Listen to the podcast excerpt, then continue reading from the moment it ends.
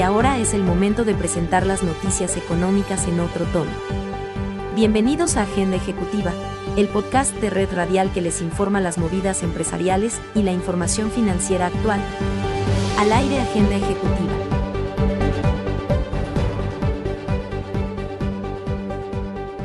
Amables oyentes, cordial saludo. Soy Tito Martínez Ortiz. Bienvenidos a este resumen de noticias. Escuchas Agenda Ejecutiva. Fiar en las tiendas es una práctica que podría ser tan antigua como el origen mismo de los comercios y de generación en generación. Ha sido una salida para muchos que tienen una necesidad inmediata y no pueden pagar por ella en el momento. Los colombianos, pues no son la excepción, y si bien la camaradería con los comerciantes puede afianzarla, otros ponen avisos en sus mostradores para evitarse la pregunta y otros más la ven como un mal hábito que, entre otras cosas, afecta las relaciones y las finanzas personales. Sin embargo, para quienes no cuentan con un flujo de caja en su día a día, o no logran que sus solicitudes de préstamos tradicionales con bancos y otras entidades otorgantes autorizadas sean exitosas, o se concreten rápidamente cuando hay premura, esta sigue siendo una alternativa válida.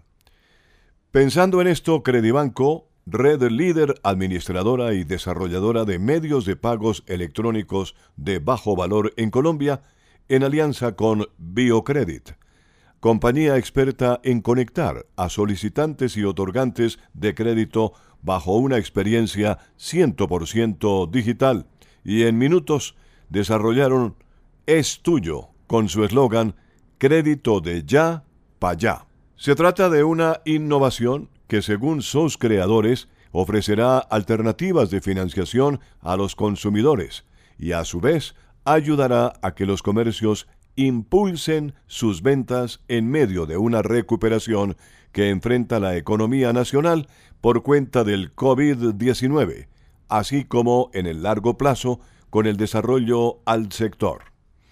Con este tipo de soluciones, según Biocredit y otras entidades como PayPal, está demostrado que los comercios incrementan sus ventas en un 25%. Escuchas Agenda Ejecutiva. Con el fin de continuar impulsando la reactivación económica y la transformación digital de los empresarios y emprendedores colombianos, tras más de un año y cuatro meses de pandemia, el Ministerio TIC realiza un recorrido regional con el fin de que las empresas del país se beneficien con la entrega de 100.000 páginas web gratuitas por un año.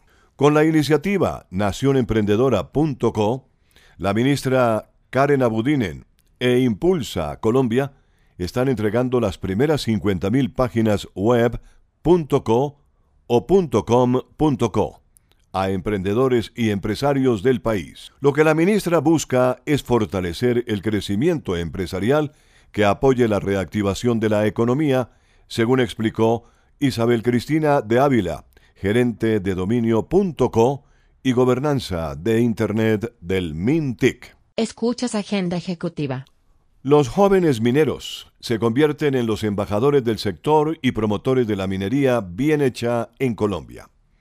Con el propósito de lograr la desmitificación del sector, la Agencia Nacional de la Minería desarrolla la estrategia Jóvenes Mineros, una iniciativa que le brinda a los jóvenes en las regiones un espacio de aprendizaje, participación y diálogo para que con sus ideas aporten en la construcción de una actividad minera con todas las de la ley.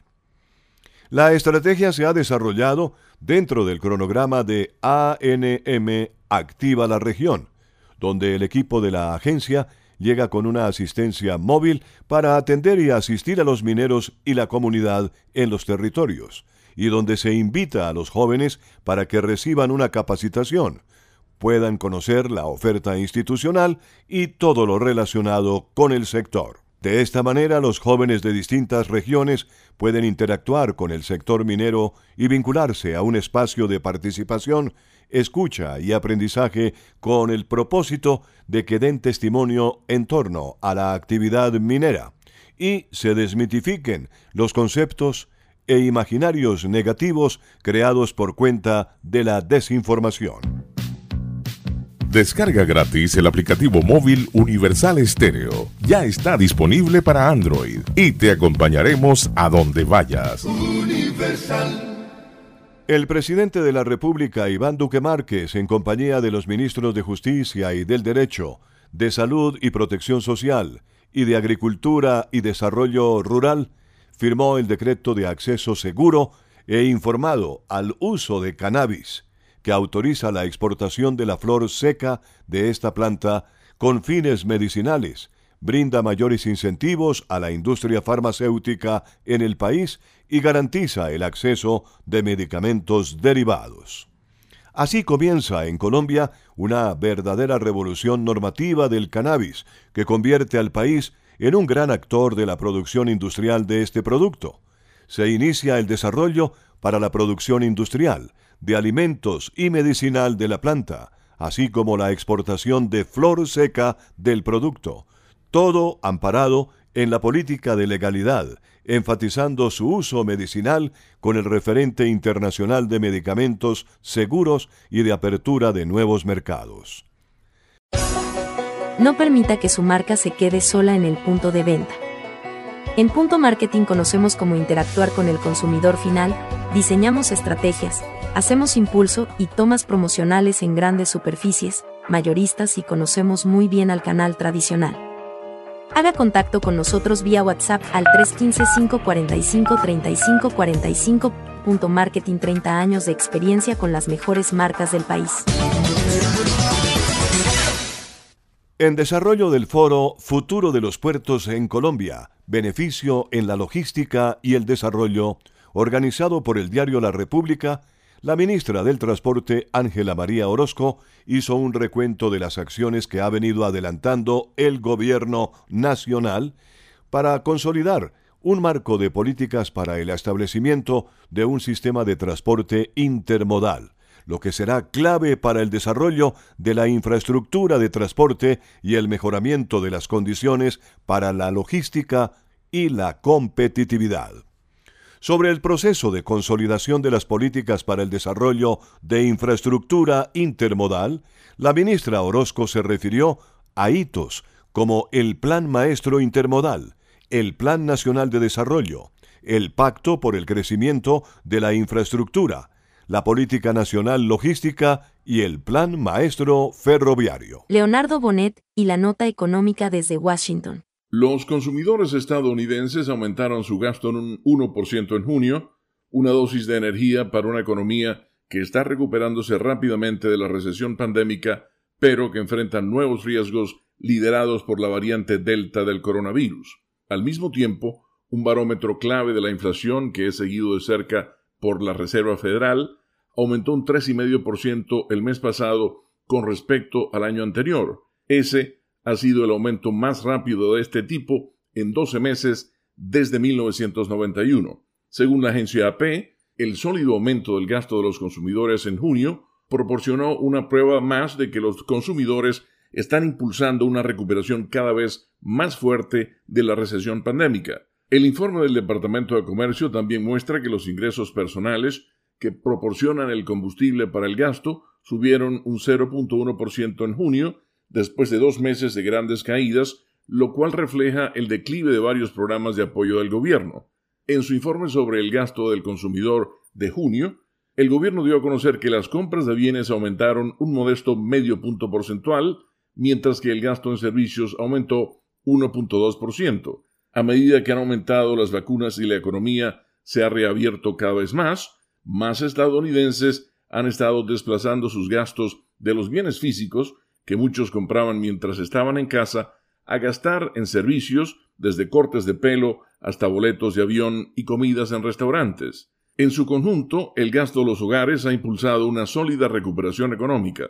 El gobierno estimó que la economía creció a una sólida tasa anual de 6,5% en el último trimestre y el gasto de los consumidores impulsó gran parte de la ganancia, de hecho, avanzó a una potente tasa anual de 11.8% en el trimestre de abril a junio, en vista de que más estadounidenses salieron de sus hogares a comprar, viajar y comer. Sin embargo, las perspectivas de la economía ahora se ven empañadas por la amenaza de un resurgimiento del coronavirus debido a la altamente contagiosa variante Delta, si un aumento en las infecciones virales hace que muchos consumidores regresen a encerrarse en sus hogares y redujeran el gasto, se debilitaría la recuperación. Solo Universal logra reunir lo mejor de tres décadas. Maybe I didn't treat you. Lady, I'm your knight in shining armor, and I love you. There's a little black spot on the sun today. Y todavía hay más para escuchar. Música, el lenguaje universal. www.universalestereo.co El gobierno nacional presentó dos herramientas estratégicas para la competitividad nacional. Con el liderazgo de la Vicepresidencia de la República, el Ministerio del Transporte, Planeación Nacional y el BID se lanzó el nuevo Observatorio Nacional de Logística, Transporte, Minas y Energía. Además, se revelaron los resultados de la encuesta nacional logística que tuvo una reducción en costos de 12,6%. De esta manera, se facilitará a los empresarios el manejo de carga y la reducción de costos de transporte. Según los datos recopilados, se presentó una reducción del 12,6% en los costos logísticos de las empresas frente a sus ventas, cifra que es muy positiva, dado que significa menores obstáculos para el desarrollo de las actividades productivas, facilitando el acceso a nuevos mercados y creando condiciones que promueven el crecimiento de la economía. Las actividades económicas que menos costos logísticos reportaron en el año 2020 fueron la construcción, con 8,4%, y el comercio, con 9,1%, mientras que los niveles más altos se registraron en el sector agropecuario, con 22,3%, y minería, con 25,1%. En la industria, el indicador se ubicó en 12,7%, muy similar al promedio que arrojó la encuesta. Jorge Medina Rendón y la gran noticia. El presidente Iván Duque Márquez anunció que su gobierno se propone diseñar una completa política de modernización de las centrales mayoristas de abasto en el país, a través de un documento del Consejo Nacional de Política Económica y Social, CONPES, que debe constituirse en una agenda de estrategias a 20 y 30 años. La idea es que este proyecto sea para modernizar las centrales mayoristas. Recordemos que en Barranquilla existe la gran central de abastos del Caribe. En este contexto se quiere dejar un legado normativo que tiene que ver con el régimen de propiedad horizontal comercial con financiamiento, esquemas de distribución y el de pagos digitales, que es vital para los comerciantes. El presidente Iván Duque también anunció en las últimas horas que emprenderá la mayor cruzada o campaña contra el contrabando de textiles en Colombia en el último año de gobierno. En este sentido, ha impartido instrucciones precisas a la Dirección de Impuestos y Aduanas Nacionales, DIAN, para acelerar operativos que combatan ese flagelo. De otro lado, el proyecto de presupuesto general de la Nación para el 2022, presentado al Congreso en el día de ayer por el Gobierno a través del Ministerio de Hacienda, contempla lo que se cree una sólida contribución a la reactivación económica, con un crecimiento en la inversión de 6.2%, lo que eleva las partidas para educación, que será el sector que más recursos recibirá por 49 billones de pesos. También envía el proyecto un mensaje de eficiencia y austeridad en el gasto público, la propuesta por un total de 350.1 4 billones de pesos, hace énfasis en la creación de empleo y la reducción de las desigualdades. Jorge Medina Rendón con la gran noticia. Escuchas Agenda Ejecutiva.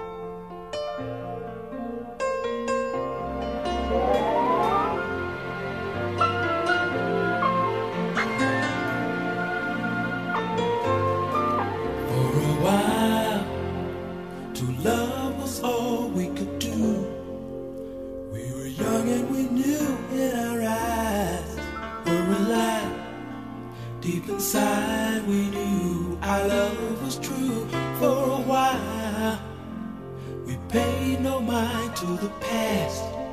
We knew love would last every night. Something right would invite us to begin the day.